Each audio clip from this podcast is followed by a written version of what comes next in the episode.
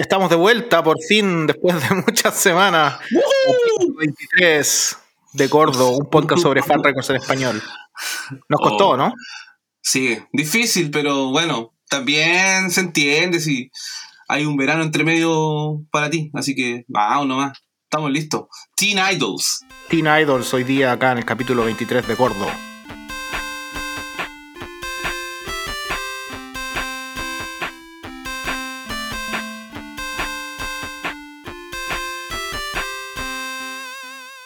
Así, después de varias semanas, ¿no? Ya ni me Sí. acuerdo, yo creo que más de un mes, ¿no? Creo que este ha sido el capítulo más.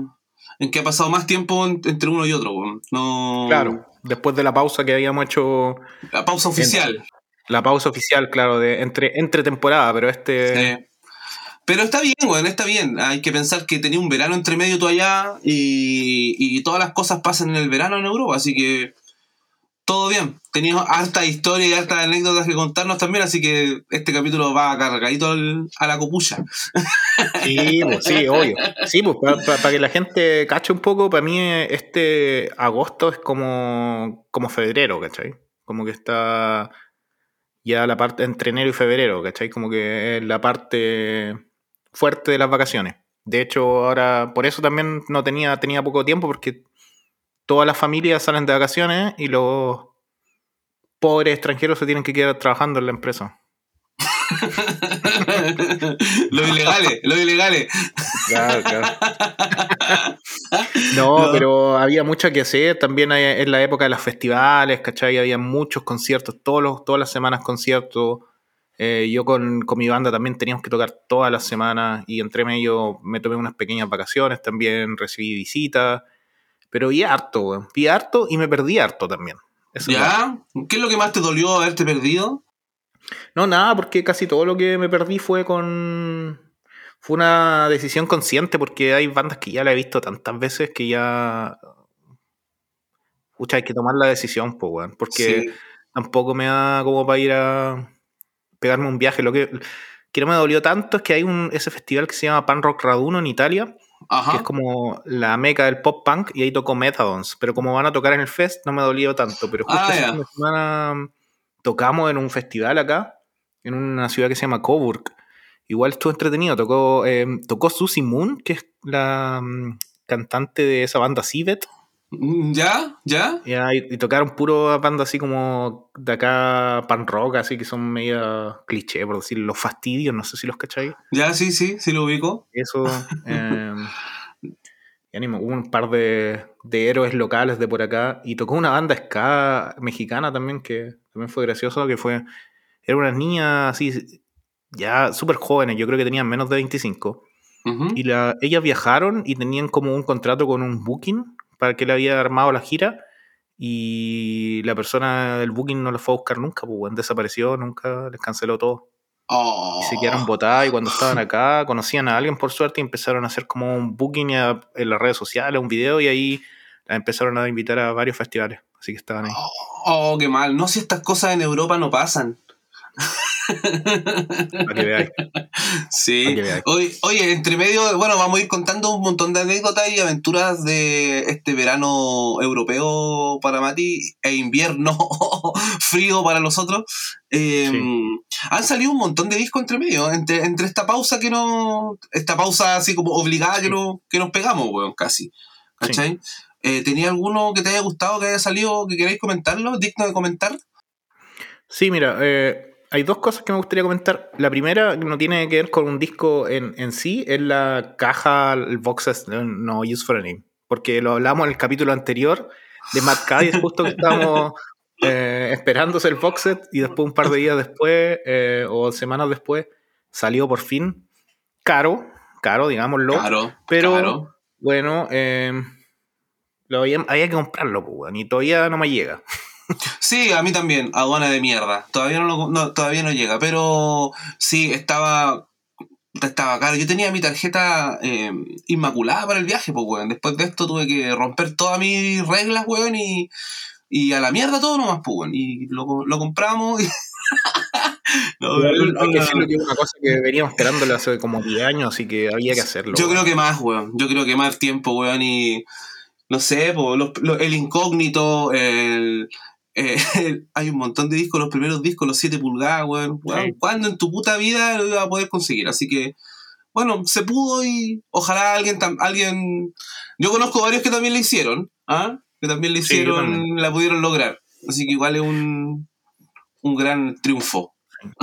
Sí, yo me quedé un poco, un poco, eh, como que no me, no me salen los updates del, del tracking y a un chico de acá que vive en Nuremberg ya le llegó, entonces me quedé como un poco con miedo, así que espero que... Que no haya pasado pasa nada. nada. Este weón es chileno, así que está acostumbrado a esperar, deben, deben estar diciendo. Seguro. Oye, eh, lo que no me gustó fue la gráfica del, del box set, así como un- ni siquiera el logo. Como No que sé, le no me gustó. en, en- en la, en la cajita negra con el nombre, como que igual, a ver, claro, le pudieron haber puesto un poco más de amor, quizás haber hecho un diseño más, más bonito, qué sé yo, pero igual entra en toda esta sobriedad de que, bueno, se cumplieron hace poco los 10 años de, de, la, de, de que nos dejó Tony, entonces yo lo tomé de esa, de esa manera. ¿Cachai? Ya. Gráficamente, gráfica- gráficamente, algún experto por ahí podrá decirnos que la, la cuestión está ordinaria, está fea o está bonita, no sé, no tengo idea. Pero yo lo sentí así. No, Yo lo sentí así. ok, ya sí, lo, lo- lo puedo seguir, pero me habría gustado un poquito más de, no sé, un poquito más de, de arte, no sé, el logo o alguna cosa. No sé, no me gustó mucho, pero bueno, veamos cuando llegue. A ver qué tal, po. A ver qué Sí, tal. Oye, salió. eh, ah, el de Interrupters también. Ya te llegó. A mí tampoco me ha llegado. Sí, me llegó el viernes, pero no lo he escuchado todavía. Esa es la verdad, lo escuché así muy rápido. ¿Pero no lo escuchaste en Spotify tampoco? Muy rápido, así como que lo escuché y lo puse, pero sin ponerle mucha atención. O sea, igual me gusta, obviamente, pero es lo que uno espera de Interrupters. Lo que sí me gustó mucho fue Flatliners. Sí, está bueno. Está bueno. Fat ha sacado bueno. un montón de cosas últimamente. Ha anunciado varias, varias cosas. eh, el de Longest Line con una nueva portada después de 30 años. Igual interesante, igual interesante. Sí. ¿Te lo Yo estoy compraste esperando también? que. No, porque no lo tenían en el. En el. ¿Cómo es que se llama? En, el, en la tienda europea, bueno. Donde sacan. Ah, Acá está Kings Road, Europa, donde la mayor parte del, del tiempo los tiran, pero a veces hay algunos que, no lo, que los sacan solamente para Estados Unidos. Pero vi alguna gente que fue al Pan Rock Holiday la semana pasada, algunos de mis amigos que fueron, que lo tenían, que lo postearon. Así que capaz que en estos días lo suban, pero y si lo venden, lo voy a comprar. La puta madre, Oye, esta weá a propósito nunca, de- weón. A, a propósito, desesperado, por si me está escuchando el Carlos por ahí, porque es para cagarse la risa igual, su cara. El otro día, eh, el Carlos fue al Fluff y me visitó acá, que fue, eh, y em, justo ese día me llegaron una repress de, mm, de Pennywise, el NoFX, Punk and Traveling, el repress con, de color, Ajá. Y el Full Circle y el About Time de Pennywise, ¿cachai? Ya, ya, Y, ¿qué hizo y- este y yo los tenía acá en la mesa, entonces este weón llegó y los vio y yo le vi la cara así como desesperado, weón, así como, ojo, ¿por qué yo no los tengo, weón? Y, le vi, y me dijo, ¿son míos? Y yo dije, no, weón, son míos. Pensaba que lo había pedido. Y después, como dos días después, me dijo que lo había pedido y me los mandó. Oye, que bueno, desesperado, te di tu cara, Carlos. Desesperado. Estos son para mí. Mm, qué, buena, qué bonita recepción, te dijo el culio. Sí, sí. Oye, tengo alguna historia acá de las bandas. Dije las bandas que me perdí, pero vamos a las bandas que vi porque. O a la- o- así rápido la, la ronda de, de bandas fat que vi, porque acá hubo en Nuremberg un concierto cada semana. Ya partió con Millions of Dead Cops, que bueno, casi banda fat, lo hablamos. Honest Sí. Sacó un CD, ¿no es cierto? Sí, sí. Puta, acabados, acabados total. El vocalista igual le ponía así, había mucha gente, así el público sobre 50 por lo general. El, Oh. weón, esta, esta es muy buena, weón. Tengo una, tengo una historia. El, el- el bajista. Ah, ¿sabéis quién tocaba guitarra? El loco de Rich Kids of LSD. ¿Ya? Un Pero, prominente, weón. También está viejito el po. Está viejo, pero no tanto como el otro. Ya, puta, el bajista, el bajista, weón, de partida no tenía dientes, ¿cachai? Ya con eso te dice todo. Oh. Y, y yo lo vi ahí un poco raro, como que me puse a conversar un rato con él porque estaba afuera y nos preguntó algo. Al- eh, les voy, a, les voy a contar lo que me preguntó después. Pero me dijo que, que en Estados Unidos habían estado en un tour como de por 40 fechas, así que estaba acostumbrado a andar solamente en la van, entonces no le, no le importaba mucho. ¿Y sabéis lo que preguntó? Preguntó dónde vendían esos. Acá se llaman schnapps, que son como shots, ¿no es cierto? Como pequeña. Un shot de alcohol, de alcohol, ¿cachai? Por lo general acá en Alemania hay puta, hay de toda la weá. El más conocido es el Jägermeister. Ya, ya. Eh, que parece como Fernet. Sí, es como el, el, araucano. Sí. ¿Ya? Ese. Y yo le dije, pregunta en el bar, seguro tienen ahí, ¿no es cierto? En el bar del Alotocate. Me dijo, no, no, es que quiero comprar afuera porque tengo que tomar que no me vean los de mi banda.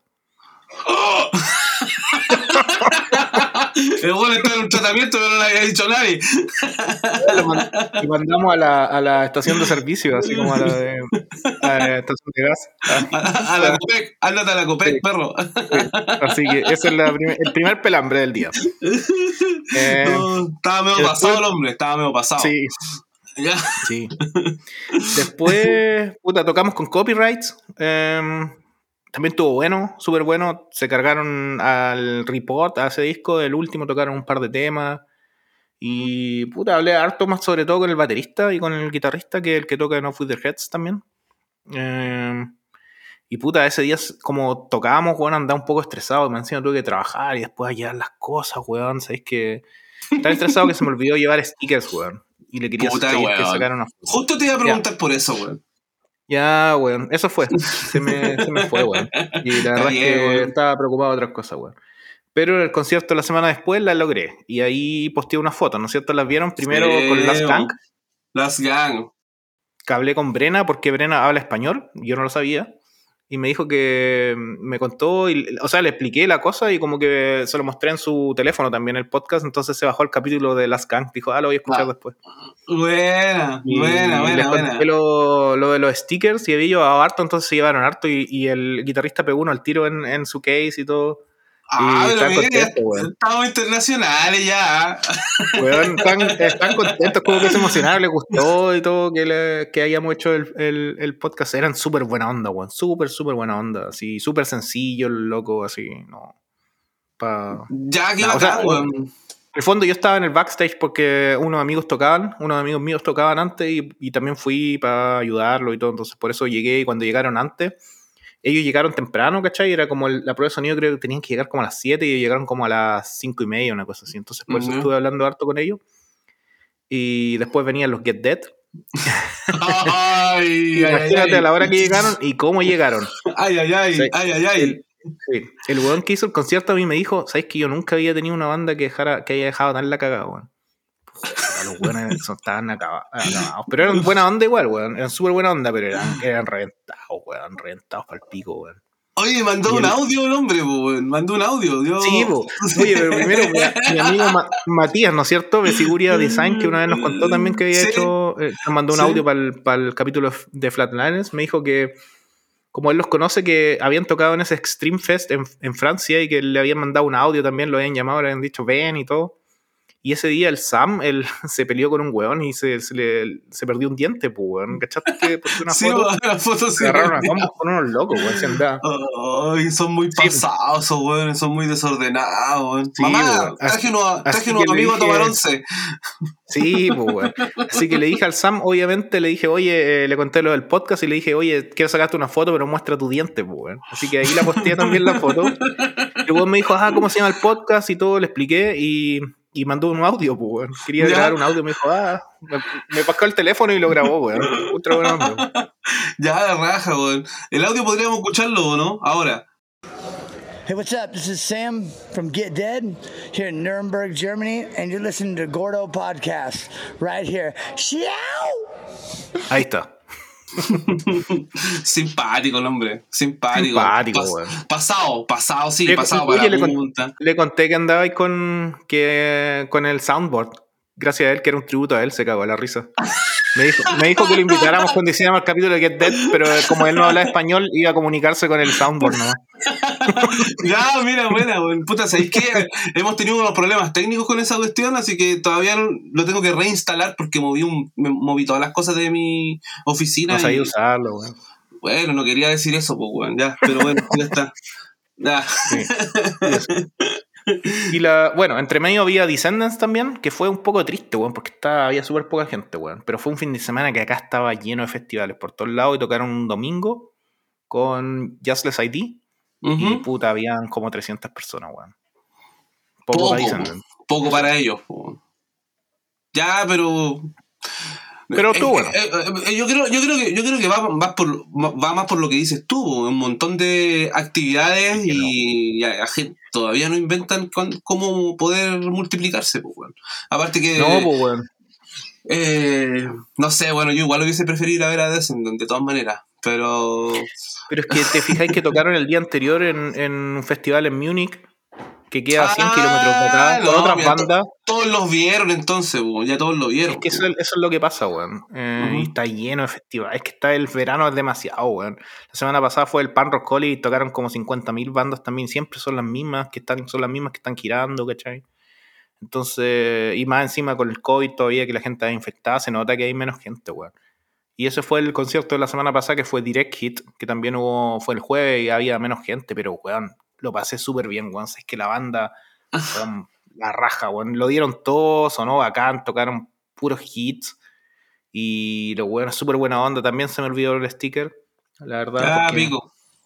pero les conté igual y. nada, buena onda, súper, súper. Pero el show, sobre todo, weón, puta, me encantó. Da la raja, weón. Mira, me, me imagino que la cantidad de gente también empezó a ir, a ir bajando semana a semana por la weá de los contagios y toda la weá, pues, weón. Sí, aparte que la semana pasada fue la semana del Pan Rock Holiday, entonces, pucha, fue mucha gente de acá para allá, estoy seguro. Bueno, lo veía también en las redes sociales, ¿no? La gente que conozco está allá. Hay gente que sigue yendo y ya dejé de ir porque, puta, por lo general mis amigos ya no van y porque siempre siento que el mismo line-up, entonces como que... Claro, no cambia, semana, no, ca- no cambia mucho. cosas. No cambia mucho, ya, pero no importa. El, el FES es nuestro festival de este año. Ya, pues, ¿y qué? ¿Algo para contar de tu lado? Hay un, hay un, hay un, no sé, no sé si seguimos con las novedades de FAT, porque salieron un montón. Eh, apareció el split que se editó en el 2006 en- solamente en CD de Bad Astronaut con Armchair Marchand. Eh, puta, igual lo tengo. El- mi compadre Iván hizo la gestión ahí y lo Buena, rescaté por ahí. Lo rescaté por ahí. Eh, ¿Qué más? Eh, ya dijimos, hay un disco que íbamos a comentar en el capítulo anterior, que apareció, un disco de acá, ¿te acuerdas? Sí. Que quedó en el tintero y que hay que mencionarlo, yo creo, porque Absoluto. yo creo que, que entra, entra, entra en los, va a entrar en los top 10 del año fijo.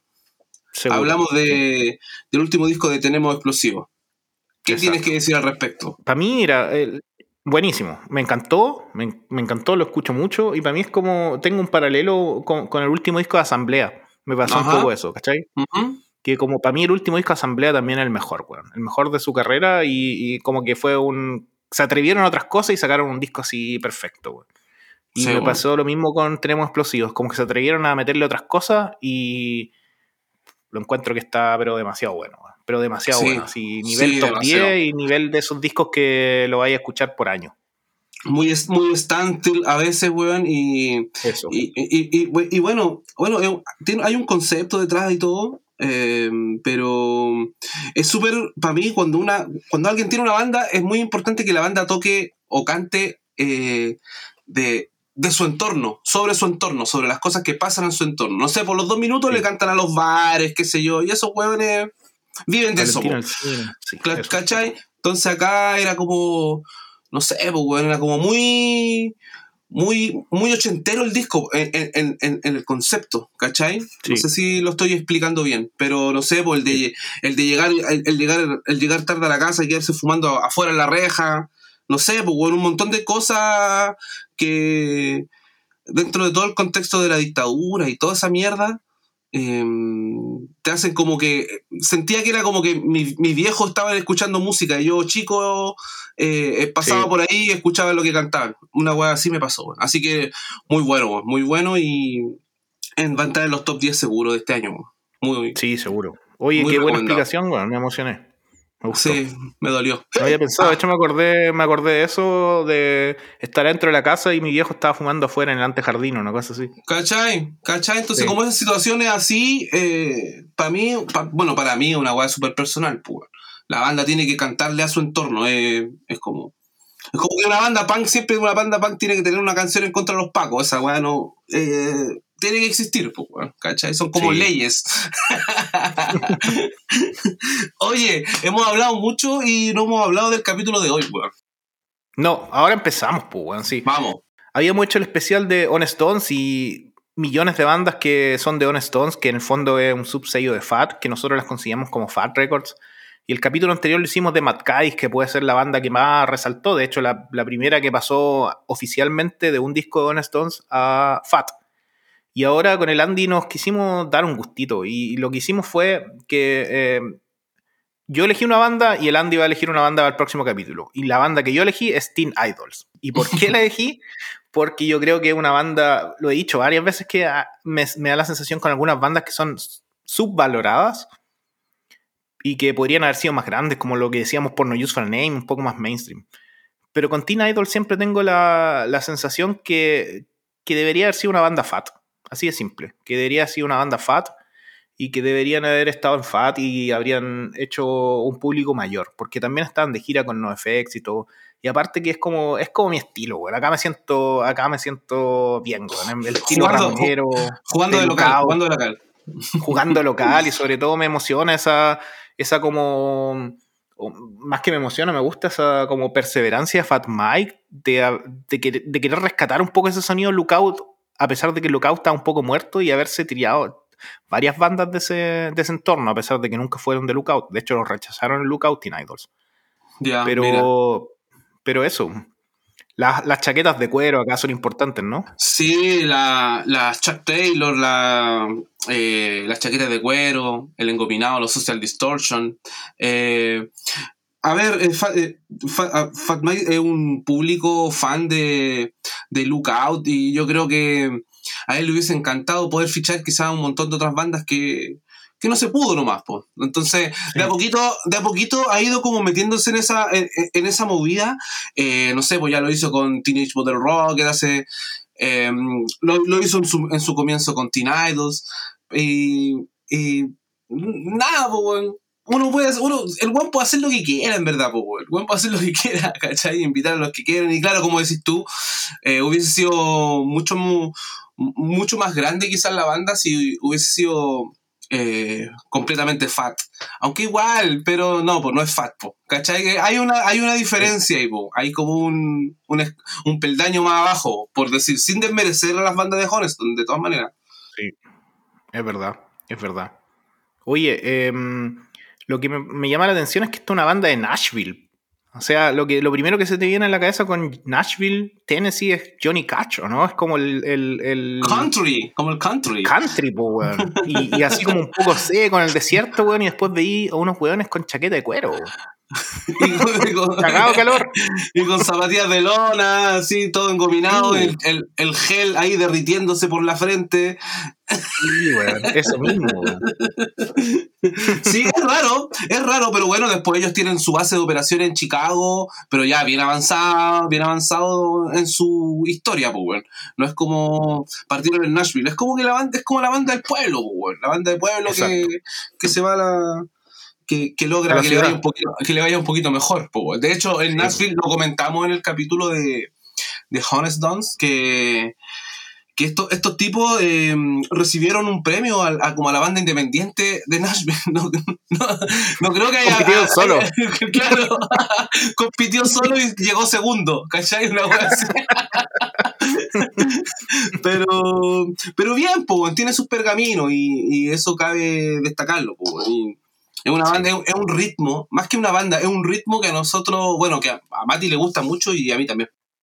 Sí, y sobre todo es como, como decías tú, se mudaron a Chicago porque yo, si no supiera de dónde fuera la banda, apostaría que son de Chicago por el sonido, porque suena Sí, a Queers. Screeching Whistle así a la vena. Ujú, correcto, correcto. Así que tenían que estar pasar por Chicago. Eso. ¿Veis la historia cómo llegaron a, a Honest Stones? Después de hacer varios EPs y 7 inches así local. De hecho, en el sello que estaban ellos local, eh, les dijeron que no, no hacían LP, solamente hacían 7 inch porque poco presupuesto en el fondo. De una banda pobre, pues no habían salido de Tennessee. Y en una gira de Screeching Whistle, eh, ellos fueron como la banda soporte, una de las bandas soporte, y viajaron a, a esta ciudad que quedaba a cuatro horas de, de, Nashville, pero dentro del estado de Tennessee, a una ciudad chica, a tocar en un bar con Screeching Whistle. Pues, Mira, y cuando toma. llegan, y cuando llegan, nuestro amigo Ben estaba de buen humor, como siempre, y les dijo, y el promotor de show les dijo, oye, Ben Whistle dice que no hay banda soporte esta noche, que no, no tocan las bandas soporte. Y la razón de eso era porque... Sí, la razón de eso era porque andaban con un tipo que estaba haciendo el merch y habían puesto una banda de soporte así a la mala, pues. Entonces no quería que tocara ninguna más, pero porque Ben pensaba también que las bandas de soporte eran de la misma ciudad, pues. No Ah, sabía que habían viajado tanto. Entonces, habían dos bandas, que no, la otra no me acuerdo el nombre, y la cosa es que se pusieron a pelear, pues. Este, el otro loco de la otra banda le echó la foca en Whistle. Y después eh, Philip, que es como, digamos, la, la mente de Teen Idols, que es el único miembro que ha sido consistente, que es el, el guitarrista, eh, fue por la buena donde Ben Whistle les dijo, le explicó que venían de, de Nashville y que habían viajado tanto, entonces él, Ben lo entendió y le dijo, sí, ustedes pueden tocar, pero ellos no. Por la otra banda, ¿cachai?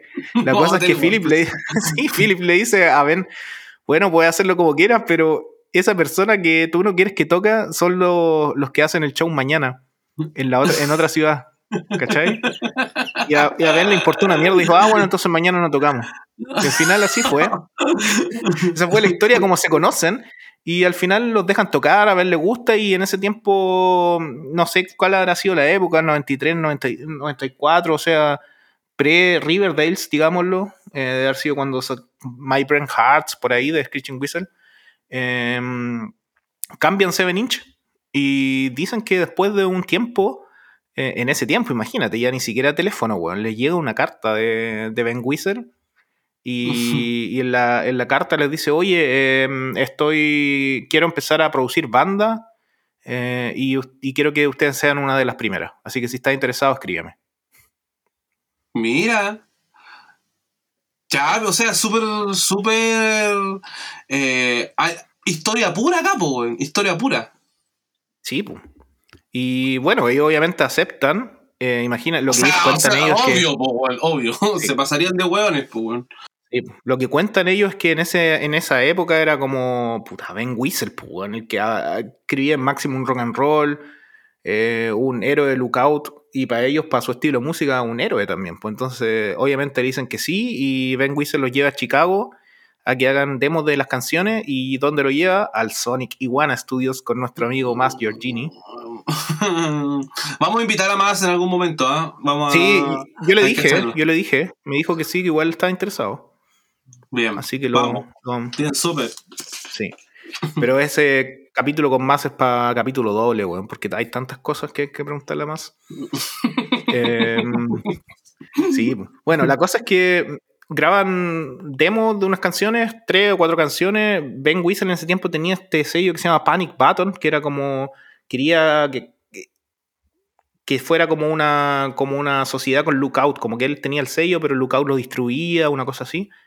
Entonces, lo que hace Ben Whistle es mostrarle el 7 inch a Fat Mike y Fat Mike le encantó, weón. Le encantó las canciones y dijo, lo llamó y les dijo que se reunieran, po. Y la idea era que iban a sacar un 7 inch en Fat, weón. Y luego Fat Mike eh, se retrastra un poco y le dice, no, ¿sabes qué? Hay que grabar más canciones, sacamos un LP y lo vamos a sacar por Stones porque Honest Stones es como más su sonido y todo esto. Más pop. Lo- exacto, más pop. Y lo interesante de esto es que junto con esto eh, le presenta, Ben Whistle también produce a Lillingtons y se lo presenta a Fat Mike y Fat Mike se... no le gustó al principio y le dice no, no es para Fat, toma a Teen Idols, para Honest Stones.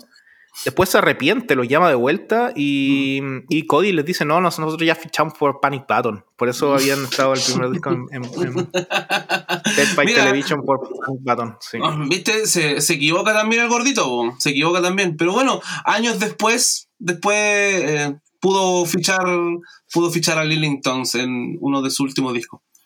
Sí. Eh, haciendo, una, haciendo una pausa un poco a lo que está hablando Sí. Mati, eh, bueno, el nombre de Teen Idols viene de, de ese concepto de, de, de ¿cómo se llama? De, de, adoles- de ídolos adolescentes, ¿cachai? Esa es la traducción literal. ¿Tenías tú algún, weón, algún, cuando eres chico, alguien que admirabas? Porque viene de ese concepto, pues, de los, no sé, pues, Sí. de- de los ídolos populares que aparecen en la tele, que arrastran masa. Entonces, en una especie de ironía y juego de, de conceptos, eh, eh, existe esta, eh, le ponen este nombre a la banda, en definitiva. po. ¿Ah? ¿Tú te acuerdas de tener algún... Seguro, pero ¿de, qué- de qué época estamos hablando? ¿Así de No, los 13 sí, años del sí, po. de teen. Cabro, chi, cabro chico, pues, weón, si Sí. después ya conocimos al pal rock y da lo mismo tener ese tipo de weas, de referentes. po. Sí, claro. Igual lo tuve en principio. ¿ah? Para mí, yo creo que Green Day era mi, mi ídolo teen, así como de 13 años. Seguro, ¿Ya? Billy Joe. Y Mire yo, a fierro. sí. A Fierro, ese. Sí, ese es uno de mis ídolos. Antes, no. Así de la música, no recuerdo. De la tele, no. De el Matador Sala, no. De fútbol. Ese era mi ídolo. Que veía los, partidos. Sí. Oye, no, eh, estaban los New Kids on the Block, ¿te acuerdas? Yo soy de esa época, po. Yo soy Yo de también. esa época. De, los De hecho, me compré el. LP también. Yo creo que los New Kids on the Block fue el primer cassette que me que tuve, bueno, así como de mío, así como que me lo regalaron para Navidad. Mira, ¿viste? Había algo. Había, habían Sí, algunos. seguro, eso- esos fueron mis primeros ídolos, seguro. Seguro Sí, que fueron. sí, Porque sí, yo me acuerdo coincidimos. haber visto los como en los VHS, haber grabado los videoclips y haberlos visto y como bailar y todo. ¿Te acordás que vinieron a un, a un concierto a Chile como de Sí, Internacional? sí, sí, obviamente no, no estábamos en edad para poder ir a ese tipo de conciertos porque uno no había plata y otra que no se podía llevar niños casi, pues. Sí, Niños, niños. pero lo daban en la tele, ¿no? Sí, por la tele lo dieron, la radio, en todos lados, pues. Yo me acuerdo haber tenido un, un- un- un- una especie de libro con puros pósters de estos chicos. Y El TV Grama. no, no, no, era una, era una, era una edición especial de, de, Ah, de New Kid on the Block. Y me acuerdo que no lo, no los puse en la, en la muralla ni nada, weón, pero fui- los llevé al colegio y me los pelotearon todos, weón. Me los quitaron todos, me los robaron. Está Weón, bueno. pero ¿sabes qué? Pero fue una locura, así como que me salieron persiguiendo. Como que yo había mostrado, no sé, una droga, había abierto la weá y todo el mundo me salió persiguiendo y me los quitaron. Uy, unos, se- no. unos se rompieron, otros me los robaron. Y ahí que yo, po, botado, Cacho. corazón tenemos el mismo, los mismos primeros ídolos. seguramente. Claro, Pero si tenemos, fue- tenemos casi la misma edad, pues, eso La- verdad, los, re- los referentes son similares, pues. Claro, después más grande aparece Green Day, aparece NoFX, aparece, empezáis a tener otros como referentes. No sé si llamarlo. Oye, Kurt Cobain. Es un, ese es un ídolo, a mí no tanto, pero ese es un ídolo de, de, de todos los hueones, ¿o ¿no? Sí, De esa época. sí, sí, no, no pasa nada. No, no pasa nada. Sí. No faltaban los weones, fu. No, no pasa nada con Kurt Cobain. Todo bien, todo bien con él, pero no, nunca una, nunca una referencia para mí, en definitiva. Ni, ni los Sex Pistols tampoco. Para mí, ellos no, pues, significan nada. Es que hay gente, hay gente que le cambió la vida a ese tipo de bandas, pues. Sí, pues, Nirvana, Sex banda. Pistols, Six, Six Sex Pistols. eh, pero cuando hablan de pan rock, así como la gente que no está familiarizada con la weá, así como siempre te nombran, no sé, pues The Clash, eh, Ramones, Sex Pistols. Déjame con los dos primeros nomás, para mí los Sex Pistols no. Igual puedo entenderlo un poco porque imagínate, yo la primera vez que escuché Green Day fue, los vi en MTV, vi el video de Basket Case y quedé loco con el video, pues dije, ¿qué es esta weá? ¿Cachai? Entonces me imagino que 10 años antes o 15 años antes de que yo vi esto, hubo gente que así aleatoriamente escuchó los Sex Pistols por primera vez y vio el video de Anarchy in the UK y también le voló la cabeza, pues entonces igual lo puedo Claro entender, sí, pero a mí, a mí, sí. a mí, claro, no tengo esa, esa, esa relación tanto. Sí, bueno, ese es un paréntesis un poco. Sigamos con la No, historia, Mati. bueno. Sigamos con la historia. Oye, eh, tengo un par de cosas acá porque al final contamos que Philip eh, y bueno, y Teen Idols grabaron el primer disco homónimo eh, en Honest Stones en Sonic Iguana y acá hay unas cosas súper interesantes porque él después se, se- se pone a trabajar con Fat Mike, pero tú sabes que em, Teen Idols fue la primera banda eh, en usar el autotune en Fat. De hecho, Ah, Fat Mike les pregunta por qué les quedaron las armonías tan buenas, ¿no? Es que canta Heather, la chica. sí, sí. em, Y, y él, Philip, le explica a Fat Mike que el autotune, no, en ese tiempo no era tan, tan famoso, por decirlo de alguna forma. Claro, mira, otro buen dato, otro buen dato. No, no, no, no estaba en mi, en mi antecedente ese, el autotune. Buena, weón. Hay otra cosa también acá que la primera bajista que ellos tienen que se llama Roxanne eh, no podía salir de gira. De hecho, lo invitaron a una gira con The Queers. Y, y no pudo salir de gira porque era menor de edad, weón. Imagínate, tenía 16 años cuando empezó la banda y ella no sabía tocar bajo. Empe- aprendió con Teen Idols. Ah.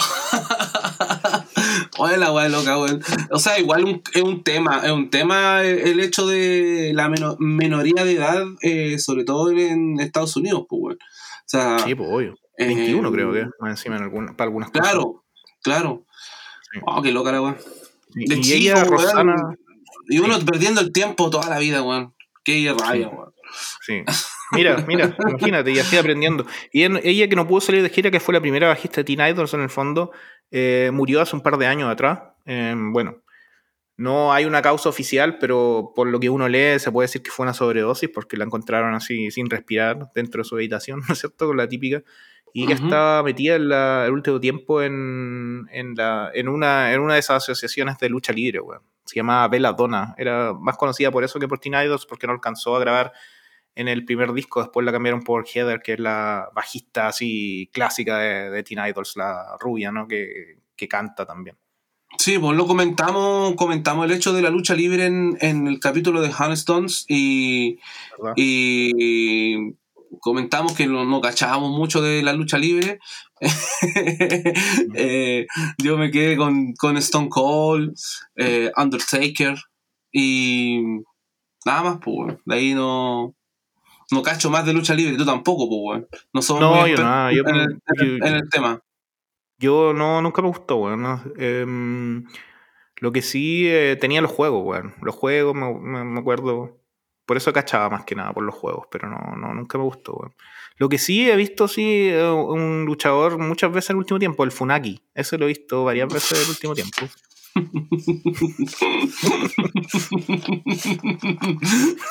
Puta, ahora, ahora hay que poner esta weá de las risas y weás, pues, weón, y no la tengo conectada, weón, por la mierda. fallaste con el soundboard. Mira, Vale, esto lo voy a arreglar así.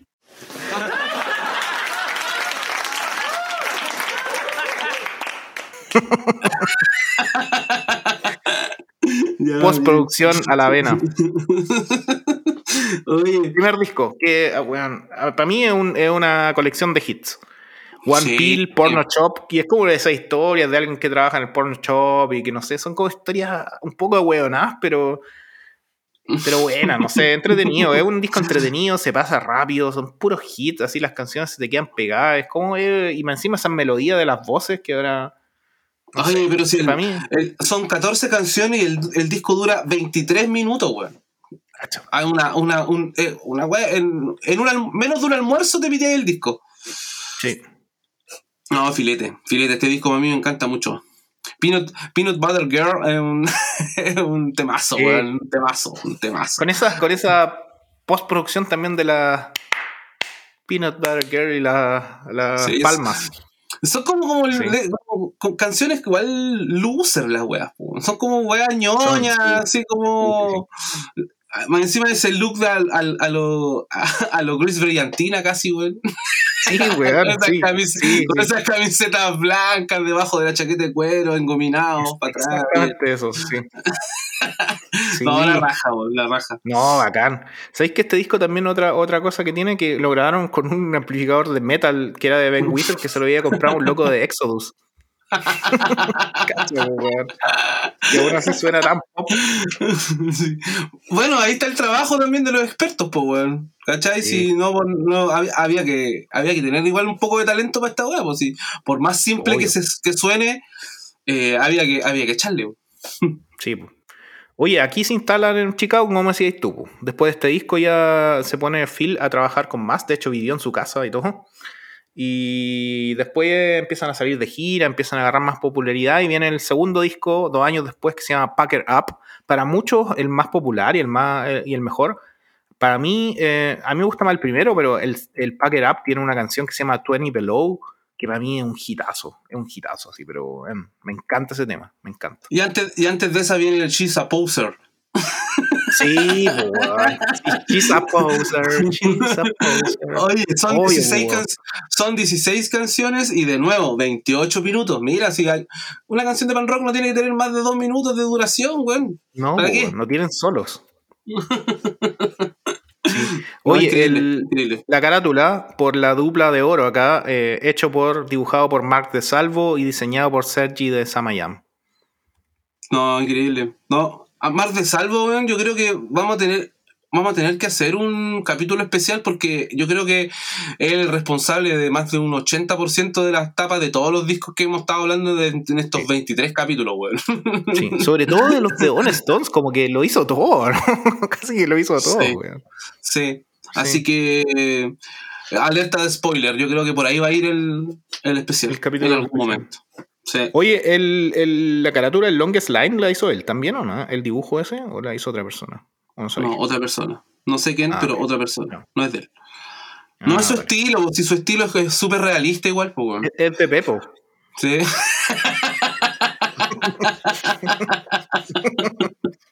Qué juego de Pepo. Oh. Oye, nada que ver, pero pasamos por Punta Tralca ayer y ¿dónde está la casa del funado? Gritaba yo en la noche. Bueno, estaba curado.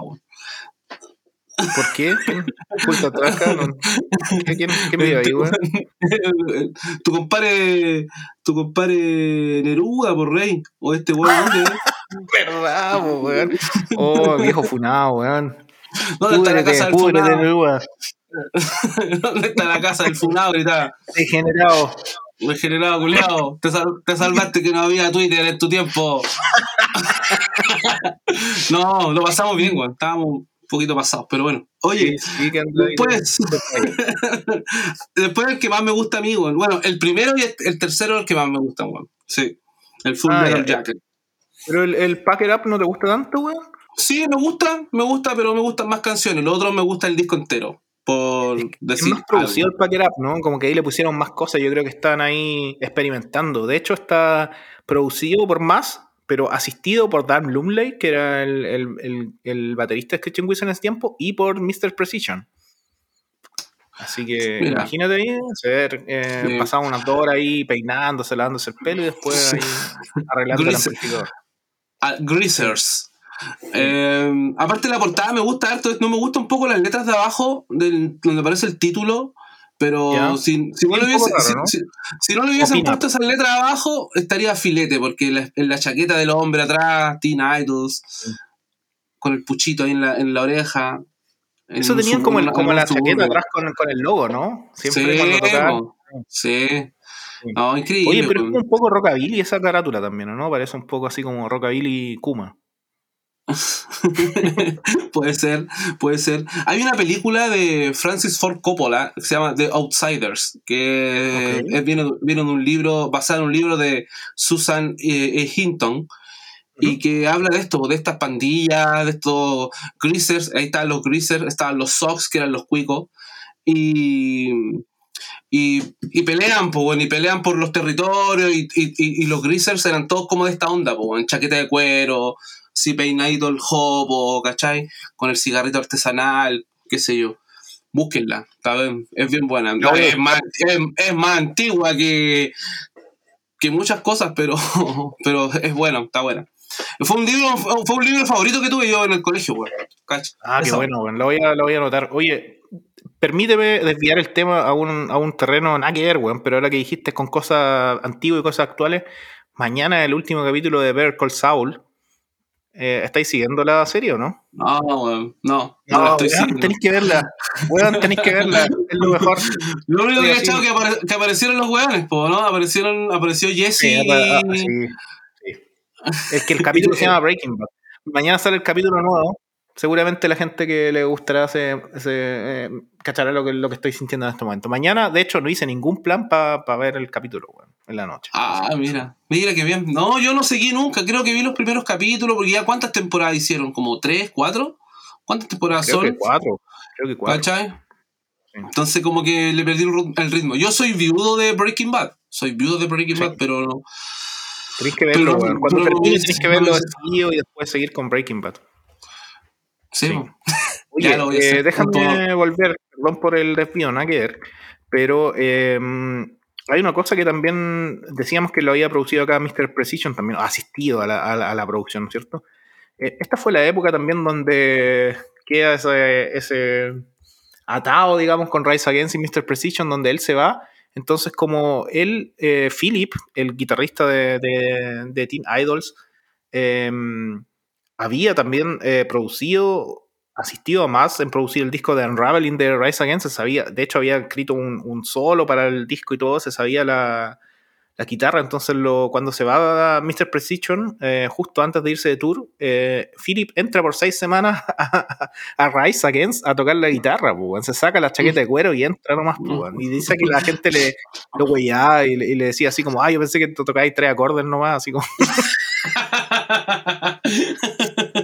Yo pensé que tú eres de canciones de un minuto y medio nomás. Sí.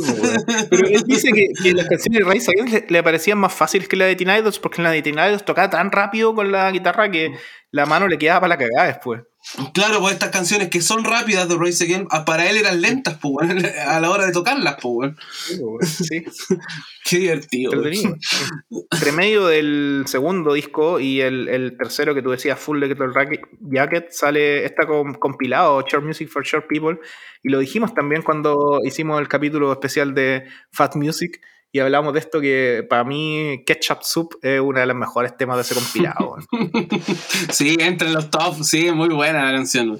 Bueno, tenemos 101 canciones para recordar, pero Sí. no, entra, entra en la categoría de buenas canciones la de, la de Teen Idol. Qué buena idea También- ese disco. O sea, que yo siempre le doy vuelta, le doy vuelta, le doy vuelta. Que ya no. Fat, eh, Fat ya no tiene esa creatividad de, de, ese- de esos tiempos, weón. Como que. Les debe dar un se- poco se- de flojera, weón. Sí, están, están, están a full con las reediciones y con los aniversarios y toda la cuestión, pero hacer algo más creativo como que, no sé, weón. Lo último Me, que hicieron me fue duele, me duele un poco. Sí, ese compilado de acústicos, ¿te acuerdas que lo hicieron como Wild in the Street? No sé cómo se Sí, llama, como, sí, como sí. con la carátula de venía-. Que, que venía muy de la mano con la cuestión de la de esta como eh, obra de teatro que tenía Fat Mike, ¿te acordáis? Que venía, fue como con ese, como en ese, como en ese tiempo fue. Pero Me sacó Closet no. También hace tiempo. Claro. Sí, sí. No sé, weón. Trataría de darle una vuelta Sí, a esos yo creo proyectos que, que, están entretenidos, weón. Yo creo que antes solamente están demasiado motivados, ¿cachai? Están en ese tiempo, más joven, ¿cachai? Querían hacer cosas. Después en algún momento, puta, igual te, te planteáis si queréis meterte en un proyecto así, porque al final es, es trabajo, pues, weón. Es alto trabajo. Sí, como, que nos pusimos, que- como, como que nos pusimos tristes, weón. Sí, nos pusimos tristes. Pero también tiene que ver, supongo que debe tener también que ver con un lado comercial, pues, weón. Si al final los discos que se venden son súper pocos, weón. Uno sobrevive de los conciertos y todo ese tipo de cosas. Entonces, si sacáis un compilado que te sale más caro que grabar un disco, porque tenéis que mandar a todas las bandas a grabar a distintos lados y después masterizarlo y producirlo, puta, no te des salir a cuenta. Entonces, tampoco yo creo que sería para perder plata. Esa es la, la verdad. Sí, weón. No estamos en tiempos de, de hacer altas inversiones, weón. Exacto, exacto. Por culpa de la guerra. eh, sí. Oye, nos vamos al tercer disco al tiro, dos años después. Full Letter Jacket, que es el tercero y último de Non Stones, antes de, de- de que se separaran por primera vez. Ahí hay un temazo, Midnight Picture Show. eh, Temazo. Que es el, el- el único tema del video. Hay una anécdota medio- con ese video, ¿no? Sí, la, voy a contar, al tiro, porque justo eh, la copucha tiene que ver con este disco, mira, que tengo acá, que es un 10 inch de Spread, una banda japonesa, y Teen Idols, ¿ya? Eh, acá los temas de Teen Idols son, son temas que, que ya salían antes, ¿no es cierto? Incluso sale 20 Below, sale Monsters Walk to the Earth y salen dos que no estaban en 7 inch antes. Eh, y cuando sacan este disco, lo sacan para, para apoyar una gira a Japón, ¿ya? Eh, y en esta gira en Japón quedó la cagada. Y esta es copucha entera, pero lo contó, Phil lo contó en un, en, en un podcast que se llama eh, The Dummy Room. Así que el que quiere escucharlo por sus propias palabras puede ir a ese podcast. Eh, y Phil cuenta que en este tiempo eh, el, el vocalista de ese tiempo de, de Teen Idols, que es el que canta en los tres discos de Honest Stones también, que es el, el más conocido, por decirlo así, que es Kid With, eh, estaba saliendo con la ex esposa de Tricool, el baterista de Green Day. ¿Ya? Ay, puta que estamos copuchentos hoy día, weón. Copuchento, pues, weón. Pero, pero es que es, es- la copucha, eh, el fin justifica los medios. Esta copucha la, cuento para, para contar la historia de la banda. La cosa es que mm, eh, la ex esposa de Trekul eh, tenía una hija con Trekul y estaba bajo su custodia, que se llama Ramona. ¿ya? Y en ese tiempo, cuando se fueron de gira a Japón, em, bueno, como contabas tú lo del video, ¿no es cierto? En Midnight Picture Show, eh, al principio salen eh, en el cine sentados, ¿no es cierto? Y ahí sale una niñita, ella es la hija de Trekul, eh, Ramona. Bueno, cuando se van a Japón, Kit tiene la, no tiene una mejor idea que invitar a su polola de ese tiempo, o novia, y a Ramona, la niña chica. Y bueno, dijeron que fue toda la gira un drama, pero gigante. La esposa así botada, curada, se les perdía la niña chica, la niña chica comiendo puras mierdas. eh, no se preocuparon de ella, eh, drogándose, que fue horrible. Decía Phil que a él le dolía ver a la niña chica. De hecho, una vez lo llamaron del hotel abajo, de un bar eh, donde habían tocado para preguntarle si podían venir a buscar a la niña chica que estaba ahí. Había estado sola y la, la, la, mujer esta está ahí durmiendo en el bar, imagínate. Cuenta varios dramas y peleas que hubo en esa gira y que ya estaban chatos de este weón. Encima de él les cuenta que se van a casar y todo. Y esto están viendo con casi con la plata de Triculpo. De hecho, él se fue a, a vivir a California con ella y todo. Si están ya casi viviendo en una mansión. Y bueno, después de que se vinieron todos peleados, más encima cuentan que los japoneses eran súper- los japoneses son súper también amables, ¿no es cierto? Amables y respetuosos.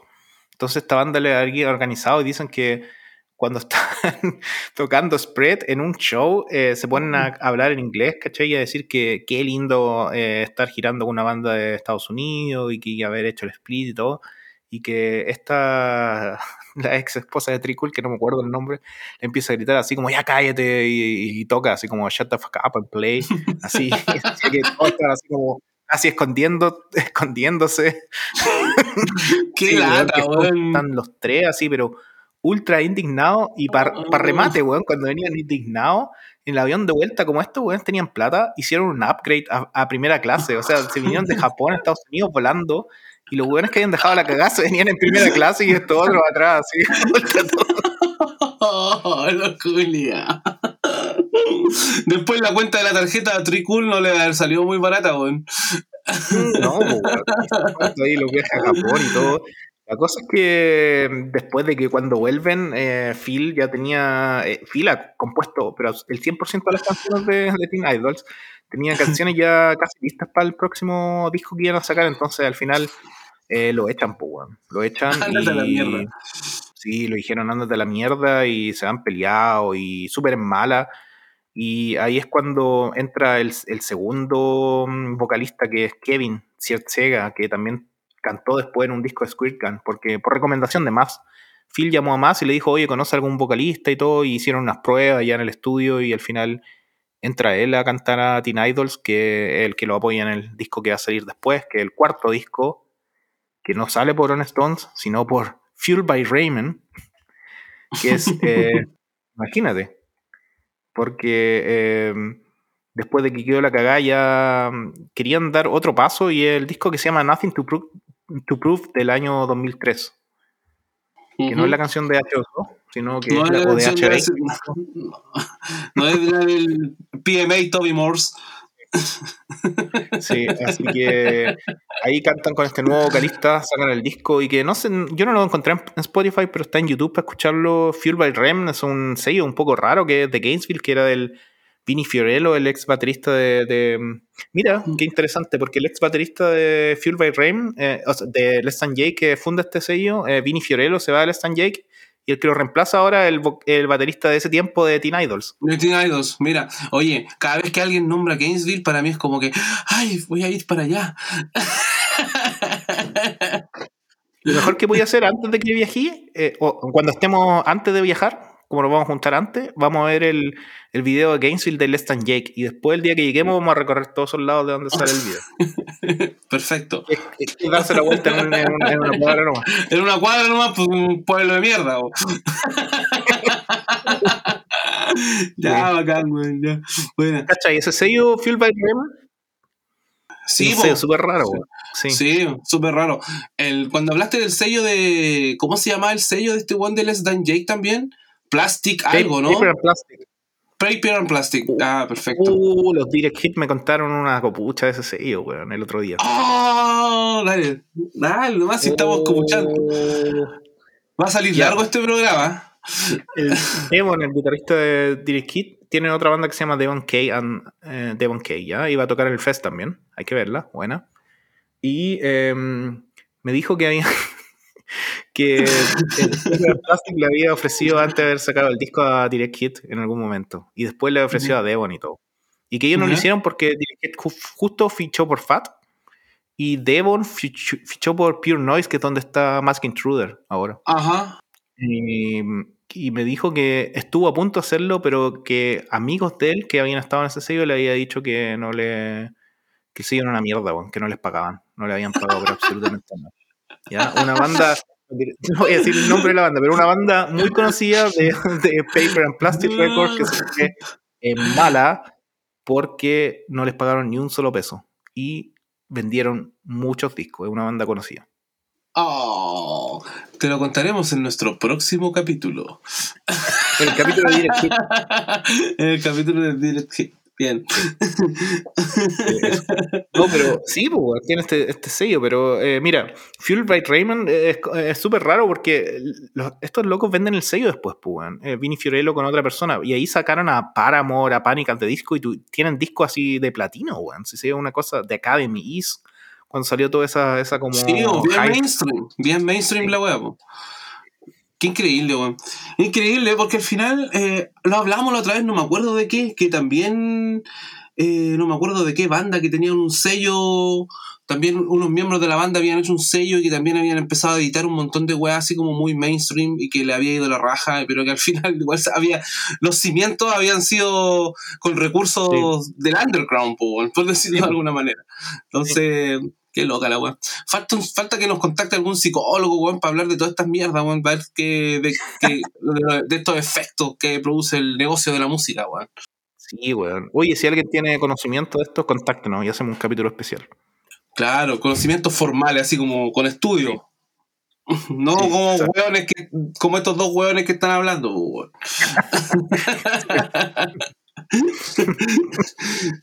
Oye, ¿y así Oye. con la historia de la banda? ¿O vamos a seguir? ¿Vamos a seguir No, nombrando quería los, los qué te parecía este disco, weón. El ¿Cuál? Nothing to Prove se lo había escuchado, el Sí, sí, sí lo he escuchado. ¿Y sabes No, qué? Uno se mete a Spotify y hay una weá del 2020, 2021, weón. Son, dos temas single, son dos temas. Y Sí. no, está, no, no está tan malo, pero Sí. mira, la verdad es que el Nothing to Prove un- lo encuentro un buen disco, pero no, no, no se compara. No se compara con lo, con lo anterior, weón. No se compara para mí.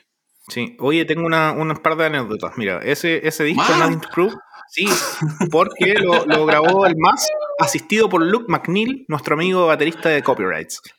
¡Bravo! Y el nuevo vocalista eh, le salió una carie en un diente y el weón tenía tanto dolor que se la tuvieron que sacar. Y le sacaron el diente del frente y el weón grabó todo el disco sin el diente. Y dicen que fue como un parto porque le salía un pito cuando por el aire que le salía cuando Silbabas. cantaba le salía como un pito, weón. Así que tuvieron que grabar todo de nuevo, weón. Coche tu madre. Ya, pero, pero aquí, aquí hubo un problema de, de, de, de salud, porque le dolía el diente, una carie, qué sé yo, no como el borracho Sí. de Get Dead, pues. No, no. Ya, No. perfecto. Ya. Sí. No, y esa. esa es la historia de la banda. Al final se separan. Un poco de mala onda también con Heather, con la bajista, porque ah, después hacen un intento por volver y a Phil le da como una enfermedad, se enferma. De hecho, Fat Mike postearon NoFX varios como test pressing de discos para juntar plata para como cualquier músico que no tenía. ¿Sabes por, eh, ¿sabes por qué? ¿Sabes por qué fueron todos esos actos de caridad? Lo comentamos brevemente en el, en el capítulo de Honeston. eh, que Verdad. a este güey le sacaron la chucha, güey. Sí. A este güey le sacaron la cresta. Ah, Fue verdad, como weón, que- que, que Sí. terminó con, con cuatro costillas rotas, un pulmón colapsado, porque el güey trató de defender, o sea, frenar, intervenir en una pelea y salió para atrás. Le sacaron la chucha. Así que ahí, ahí eso fue en el 2009 y, es, y ahí empezaron como a, a reunir fondos y empiezan a pasar todas estas cosas que hablabas tú de Fat Mac tirando test press, qué sé yo, y juntar plata porque el hombre bien pan rock para cosas y no tenía ningún tipo de previsión médica ni una weá, entonces todo es no, caro. como ningún músico en Estados Unidos. Claro. Todo es caro. Oye, hubo un intento también de Fat por, por tenerlo. De hecho, si uno busca en Punk News por Teen Idols, hay como una noticia que dice que Teen Idols fichó de nuevo por Fat. Y fue que Fat Mike les dijo, oye, si me dais un disco bueno, te lo saco de nuevo. Y ahí Phil trató de juntar a la banda de nuevo, pero al final no resultó. pues. Pasó esto de la pelea y todo. Y él estaba peleado con Heather. De hecho, lo dice en el podcast este que le estaba comentando, que le preguntan si es que en un momento se, se juntaron para tocar y, y él llamó a Matt, que es el baterista, se abuenó con su antiguo vocali- vocalista, de hecho porque la ex esposa de Tricul lo mandó a la chucha después. Obvio. Y.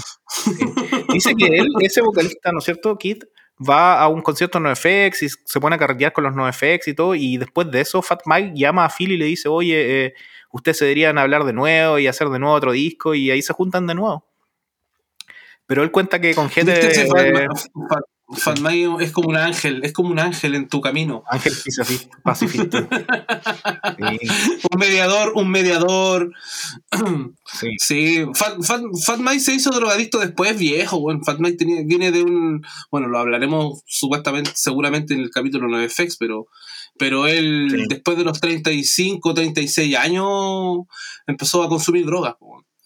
Uno cree que el guan ha sido reventado toda su vida. No, pero cuando chico era bastante, o cuando joven, de hecho era el único lúcido en, en la banda, weón. es que si no hubiese sido lúcido, yo no creo que habría tenido tanto éxito, weón. No, no. Yo creo que él es el responsable de, la- de, de todo, po, weón. Por lo mismo. Sí. Porque el otro andaba, Sí. los otros andaban ahí a medio morir saltando, po, weón. Sí.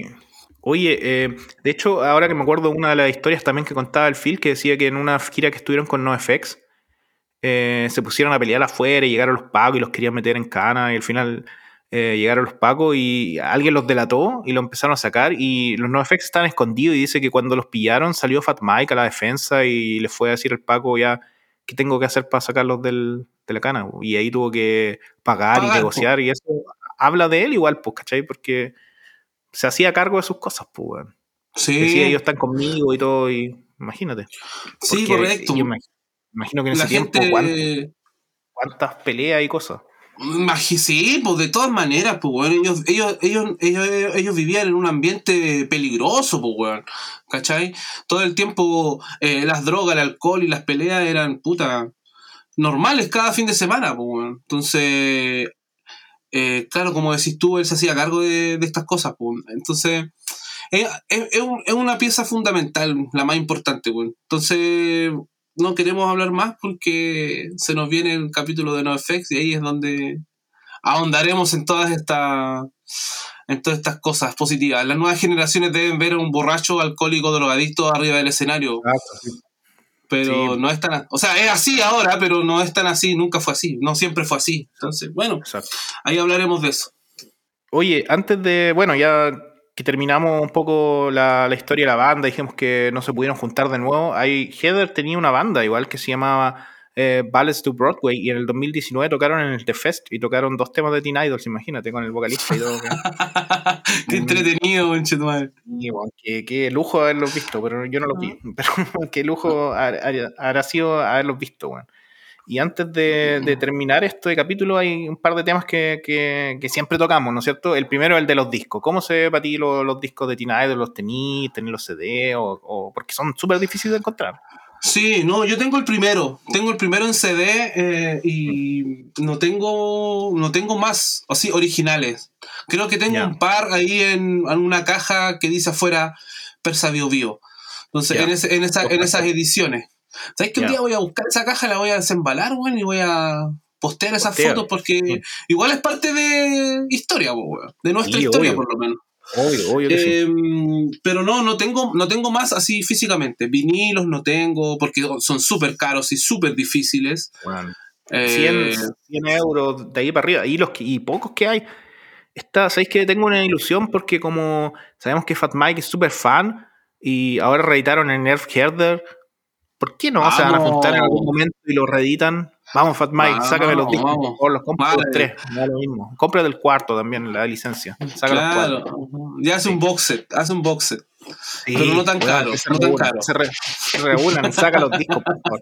Bueno, yo tengo Sí. este 10 inch que te había mostrado con la banda japonesa, eh, Ajá. que lo compré el otro día solamente porque lo, me puse a buscar en Discogs si había algo en Alemania y me costó baratito. Y Bien, este lo bien. Que pertenece a mi preciada discografía Screeching Whistle, que se llama Four on the Floor, de Panic Button, que es un split de cuatro bandas, que sale Screeching Whistle, Moral Cracks, Enemy U y Teen Idols. Bravo, puras, puras bandas, puras bandas malas. puras bandas malas, pues, de ese tiempo de Panic Button, producido por quién? Por más.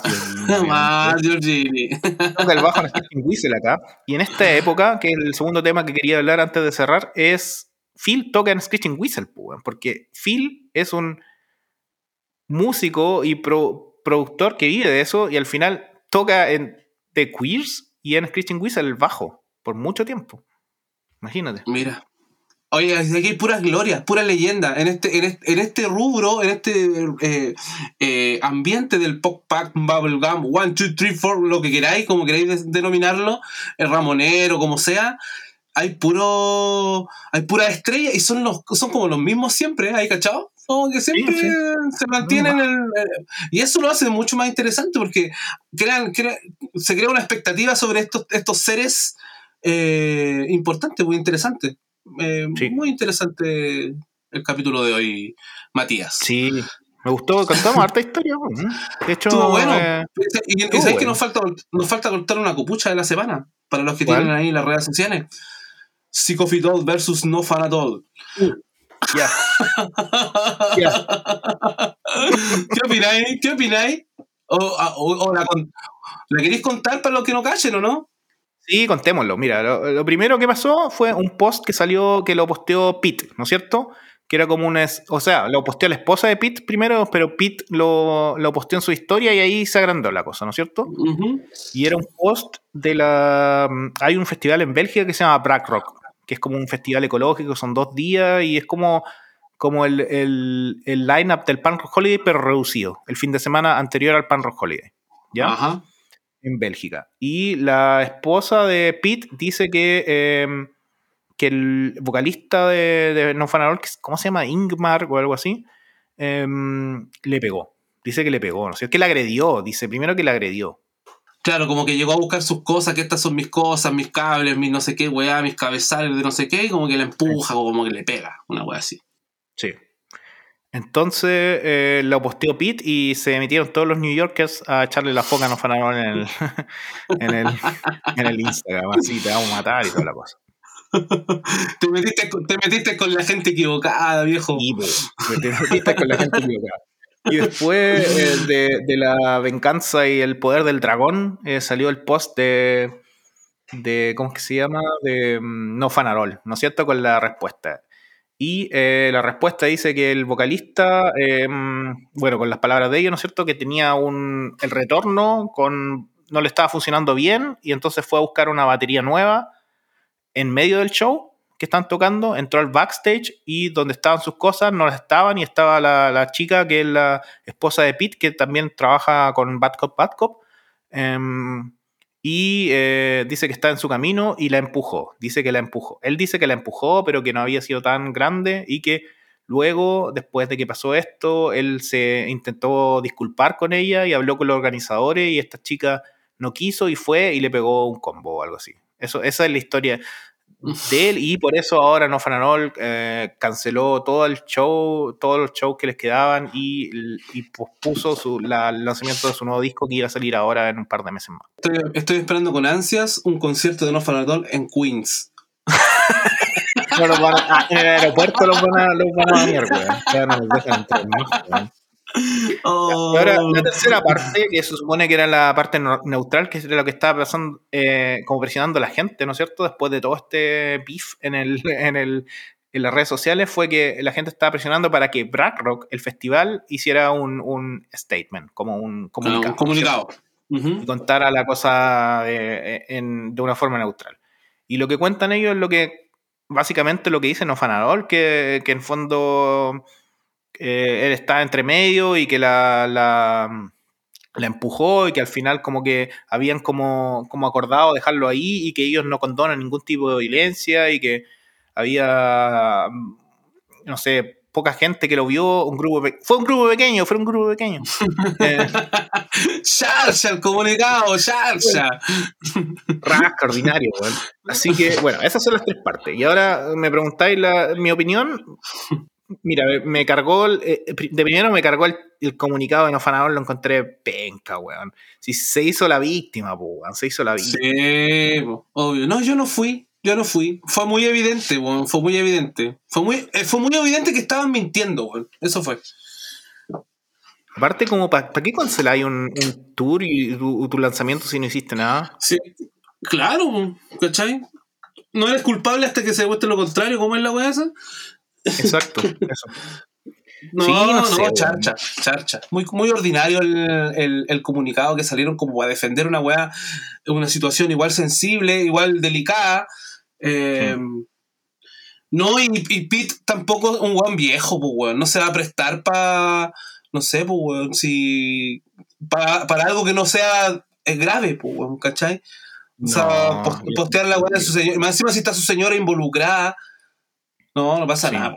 No pasa Aparte, ¿qué, ¿qué eso de la empujó levemente, weón? Si la empujó, Claro, la em- si la empujó, la fue empujó, violencia. O sea, una cosa es que tú digas, la cagué. Es que eso es lo que yo espero, weón. Yo espero que hayan dicho, eh, puta, la cagué, estaba dentro de la presión del show, la empujé, no Claro. debería empujado, no la violencia y por eso me funo automáticamente.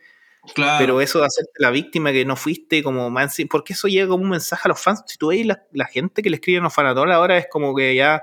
Es como la típica igual actitud machista de como reducir la opinión de la mujer hacia. como no tomárselo en serio, pues, bueno, así como, ah, está exagerando. Pero en el fondo, ella es la que tiene que decir eh, si es que esa fue una agresión o no y qué tan fuerte fue, pues, y ella lo dijo. Entonces, ¿quién, quién, Sí, po. ¿quiénes son la otra gente para decir que no fue una agresión fuerte? ¿Quién es el Black Rock? ¿Quién es el, el- la gente no fanador pa- para decir que eso no fue una agresión fuerte? Eh, la víctima tiene que decirlo en, esa fon- en el fondo. Y la víctima en este caso es, es la, la esposa de, de Lynn, creo que se llama, la de Pete, según Sí. mi perspectiva. Sí, no, completamente de acuerdo, bueno. O sea, también eh, es, es cosa de que, de que la weá se hubiese planteado de otra manera, pues bueno. Bueno, estaba tocando, fui a buscar mis cosas, eh, eh, no estaba en el lugar donde yo las dejé. Eh, en- dentro de toda esta presión, no sé, pues velocidad o apuro que tenía yo por volver al escenario, empujé a esta otra persona, eh, la cagué, eh, estaba loco, estaba nervioso, no sé, po. tampoco justifica la weá que hizo, ¿cachai? No, Pero, No, pero no sé, pues, ponerse los pantalones de alguna manera para salir a, a- a hablar sobre algo, sobre una situación delicada, sobre todo si te están funando, weón, ¿cachai? sí. sí, sí. No, feo, fome, Feo, fome. feo, fome, y, pero eso lo vemos a diario en las funas, weón, esa de tomar partido por la gente y que al final los fans se ponen en su rol de fan y como que no quieren... Entiendo igual un poco que tú no querís ver que tu banda desaparezca, la, tu banda favorito y que estáis quizás, no sé, esperando el nuevo disco, pero, pero ya hay límites para algunas cosas y yo creo que... Ah, igual que- más importante.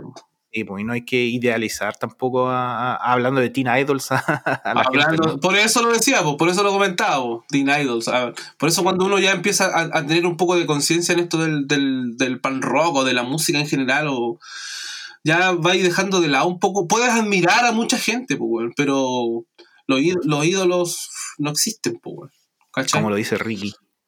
Como lo dice Ricky.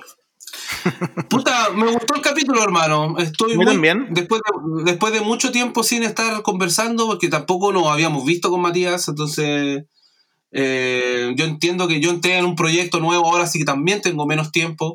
Eh, el Mati está, está trabajando full también allá, más encima que está de verano, hay festivales, hay conciertos, él tiene una banda, entonces las cosas son, son así nomás, po. no tenemos que Sí. darle- No hay nadie que nos auspicie, no hay nadie que nos auspicie acá, no tenemos que responderle a nadie, nadie nos ha mandado ni un puto regalo, solo la Abel que nos mandó la polera. Gracias, Abel. Ah, mandó. a- Abel. Sí, Qué grande, tengo. Abel.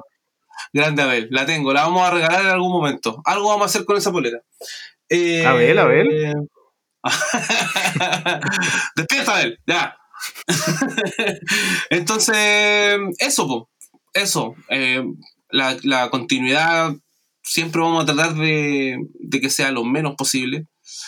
Pero hay veces que no se puede nomás, po, ¿cachai? Sí. Así que Pero bueno, vamos. Hoy día salió bien largo, bien largo el capítulo, mira, llevamos una hora veinte más o menos. Va a estar bien, va a estar bien. sí. Sí. No, No, sé si va a quedar de, no sé si va a quedar de una hora veinte, pero No, yo creo que voy a cortar todo.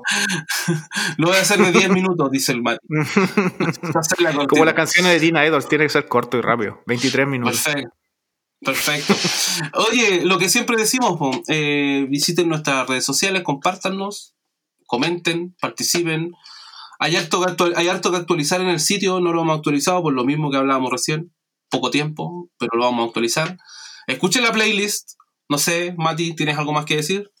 Por ahora nada, me tengo ganas del próximo capítulo, ya que lo trataremos de hacer, como dice Andy, en un poco menos tiempo. Pero espero que hayan disfrutado este. Teen Idol, si no conocían la banda, escúchenla, me encanta a mí. Y nada, pues con el Andy hemos hablado harto rato de que vamos al fest y todo, así que ya ahora ya estamos ahí, compramos la entrada y todo. Así que si hay alguien, algún auditor que nos está escuchando que también tiene planeado ir al fest, escríbanos y nos juntamos allá, tomamos una cerveza, vemos Cobra Skulls juntos, no sé. Así que. Hot, Hot- Hot- Hot Water Music no lo vamos a ver juntos porque voy a No, estar ahí enloquecido no me- ahí adentro. Ahí no me van a ver. Eso. No me molesten. Cuando vea. no me molesten. Cuando esté, cuando esté viendo, viendo a Dios, no me molesten. No, exacto. exacto. Así que eso. Eh, estamos lo tuyo. Aguante, gordo.